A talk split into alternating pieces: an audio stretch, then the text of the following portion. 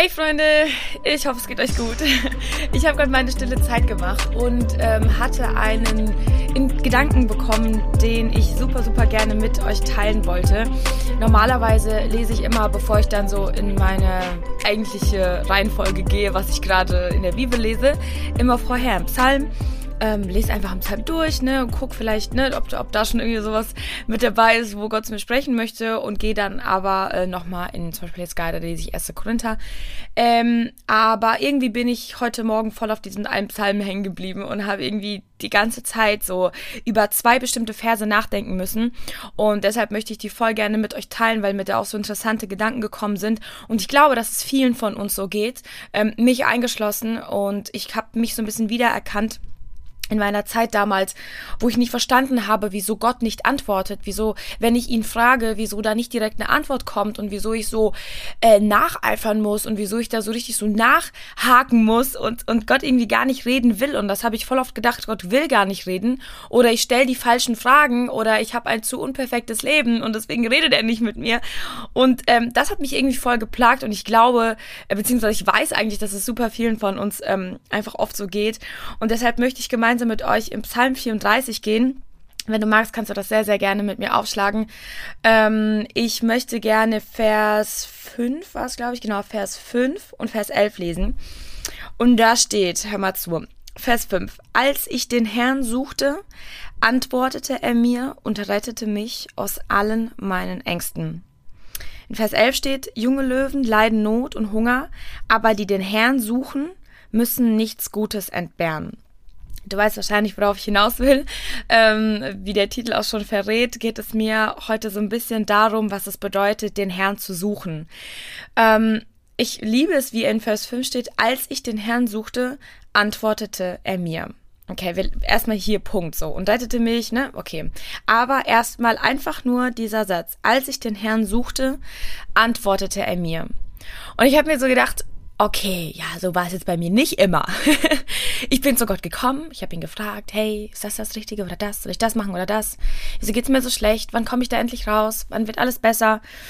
Und diese vielen Fragezeichen, mit denen wir so oft zu Gott kommen, die blockieren unsere Sicht darauf, was es wirklich wahrhaftig bedeutet, Gott zu suchen. Die blockieren unser Verständnis dafür, weil ich habe mir so gedacht, okay, suchen ist ja ein super weiter Begriff. Suchen muss nicht unbedingt heißen, dass du nach fünf Minuten das gefunden hast, was du gesucht hast. Ja, sondern wenn du wirklich etwas suchst, dann kann das manchmal ein Prozess sein, okay? Das kann eine langwierigere Sache sein. Und was ich festgestellt habe, in diesen Momenten, wo ich nicht direkt eine Antwort von Gott bekommen habe, ähm, diese Zeit, wo ich trotzdem kontinuierlich, okay, jetzt kommt der Key, kontinuierlich dran geblieben bin, ihn zu, ihn zu suchen, obwohl ich keine Antwort bekommen habe, obwohl ich ihn nicht gespürt habe, obwohl ich ihn nicht gesehen habe, obwohl ich wirklich gedacht habe, so, okay, es haben sich wirklich Zweifel an mir aufgetan, ob Gott wirklich hört, ob er wirklich da ist. Ähm, und trotzdem dran geblieben bin. Und das waren die Momente, die mich letztendlich näher ans Herz Gottes gebracht haben. Und ich möchte wirklich einfach nur mit dieser kurzen Folge dir nur einen kleinen Gedankenanstoß geben. Was bedeutet es für dich wirklich, Jesus zu suchen? Wie suchst du ihn aktiv? Was tust du dafür, um ihn zu suchen? Weil sind wir mal ganz ehrlich, so voll oft sah es bei mir so aus. Äh, ich bin ins Gebet gegangen, habe mich irgendwo hingesetzt, habe gesagt, okay, Heiliger Geist, ich bin hier. So, und dann saß ich da. und saß und saß. Hab vielleicht irgendwas gebetet, irgendwas gesagt, um irgendwas gebeten, ja, so wie wir Menschen sind, immer direkt die Chance nutzen, für uns zu bitten, ähm, was ja nichts Schlechtes ist. Ja, wir dürfen zu unserem Vater auf jeden Fall mit unseren Bitten kommen. Und er ist ein guter Vater und äh, würde uns äh, keinen Stein geben statt Brot. Und trotzdem war ich immer in so einer super erwartenden Haltung vor dem Herrn, anstatt wirklich in diesem Moment bewusst zu sagen, ich suche dich jetzt ich suche dich jetzt aktiv in meinem Geist, in meinen Gedanken, ja. Ich räume alles beiseite, was da gerade hinderlich ist. Ich blende mal aus, was ich gerade will, was ich gerade von dir erbeten will. Ich blende mal aus, in welcher miserablen Lage ich mich gerade gefühlstechnisch befinde. Und ich fokussiere mich jetzt vollkommen auf dich. Ich liebe es auch, wie in Vers 2 steht, äh, im Psalm 34 weiter oben, wenn wir lesen, ich will den Herrn preisen alle Zeit, sein Lob soll immerzu in meinem Munde sein. Und das steht ein paar Verse, bevor er dann, äh, bevor der Psalmist dann sagt, äh, David in dem Fall, äh, wie, wie Gott ihn errettet hat, ja. Da ging vor, voraus, dass er den Herrn gepriesen hat, alle Zeit, und sein Lob war immerzu in seinem Mund. Wann war das letzte Mal, wo du wirklich so den Wunsch hattest, einfach über, über deine Not, über deine Gefühle, über das, was du wolltest, den Herrn zu preisen? Oder gehst du dann auch mit dieser erwartenden Haltung vor den Herrn und sagst, okay, mir geht's jetzt schlecht, ich brauche jetzt eine Antwort von dir. Und dann sitzen wir da und warten, oder? Ist das nicht voll oft so? Also ich habe ich hab mich so ertappt gefühlt heute Morgen, wirklich, wo ich das gelesen habe. Ich habe mich so wieder gesehen, wie ich, wie, ich, wie ich damals Beziehung mit Gott geführt habe. Und das hat mich so traurig bisschen gemacht, ähm, weil ich finde, dass Suchen, den Herrn suchen, ganz, ganz anders aussehen sollte ganz, ganz anders. Und, und wenn du ihn nicht direkt findest, dann halt an diesem Prozess fest weil dieser Prozess, und ich bin das lebendige Beispiel dafür, bringt dich näher an Gott. Du, ich glaube, manchmal lässt Gott extra diese Momente des Nichthörens zu, ähm, dass wir trotzdem da dranbleiben, diese Antwort von ihm bekommen zu wollen. Und weil dann wollen wir nämlich näher an ihn kommen, weil wir feststellen, okay, ich bin anscheinend zu distanziert, um zu hören, was Gott mir sagen möchte. Und dann begeben wir uns genau auf diese Reise, auf die Gott uns führen möchte, näher zu ihm, okay? Weil das ist ja letztendlich sein Ziel, dass wir näher an sein Herz kommen, dass wir seinen Herzschlag hören, weil dann stellst du dir diese existenziellen Fragen gar nicht mehr, weil du hörst du automatisch deinen Herzschlag, du hörst Gott, du hörst seine Stimme, du kennst seinen Charakter, du weißt, wer er ist, du weißt, wie viel Gutes er für dein Leben vorbereitet hat. Wie es hier auch in Vers 11 steht, die den Herrn suchen, müssen nichts Gutes entbehren. Wir müssen nichts Gutes entbehren, okay? Wir leiden keinen Mangel. Auch in Vers 10 vorher steht, denn die, die ihn fürchten, haben keinen Mangel. Fürchtest du den Herrn? Kannst du wirklich behaupten, dass dein Leben ein Gottesfürchtiges ist? Kannst du behaupten, dass dein Leben ein Leben ist, das sich danach ausstreckt, den Herrn zu suchen, auch wenn du ihn nicht direkt findest? Trotzdem dran zu bleiben, treu zu sein. Treu zu sein in den Momenten, wo du es nicht fühlst. Treu zu sein in den Momenten, wo alles irgendwie verloren scheint. Treu zu sein in den Momenten, wo du eigentlich innerlich so kaputt und zerstört bist und so viel Heilung brauchst und eigentlich psychisch gesehen vielleicht echt einfach keine Kraft mehr hast, bist du dann trotzdem aktiv dabei, den Herrn zu suchen, weil du verstanden hast, dass darin dein Schlüssel liegt, dass darin deine Heilung ist, dass in Jesus deine Freiheit ist. Und wir Menschen, wir sind oft so ungeduldig und wir kommen oft an so einen Punkt, wo wir einfach, äh, wo wir einfach frustriert sind, wenn wir nicht direkt eine Antwort bekommen.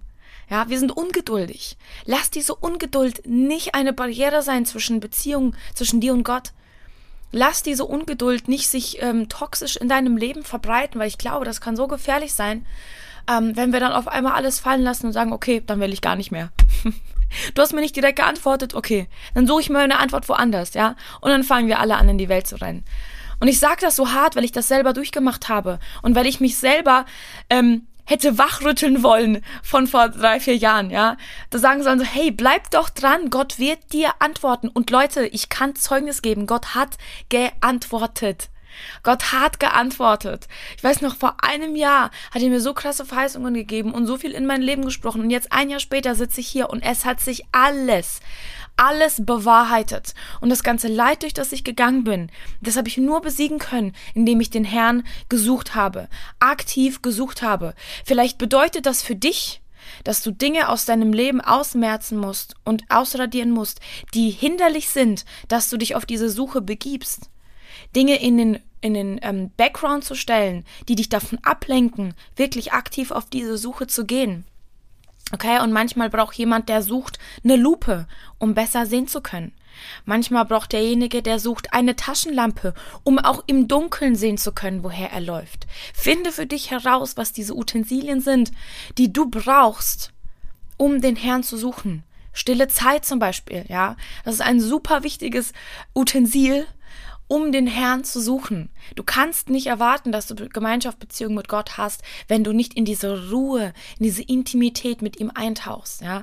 Für manche kann das voll Worship und Lobpreis sein. Das ist auch ein mega schönes Utensil, um Gott zu suchen, um ihn zu finden, um echt so diese, diese, den Heiligen Geist zu spüren. Und lass mich dir aber sagen, auch wenn du ihn nicht spürst, auch wenn du Lobpreis machst und dich überkommen keine, äh, überkommt keine Gänsehaut und kein Bauchkribbeln und was weiß ich was, dann bleib doch trotzdem da dran. Weil wie, der, wie David hier sagt in Vers 2, ich will dich alle Zeit preisen. Dein Lob soll immer in meinem Mund sein, ja? Auch wenn ich es nicht fühle, auch wenn ich es nicht sehe. Ich will trotzdem die ganze Zeit ein Mensch sein, der von Lob erfüllt ist.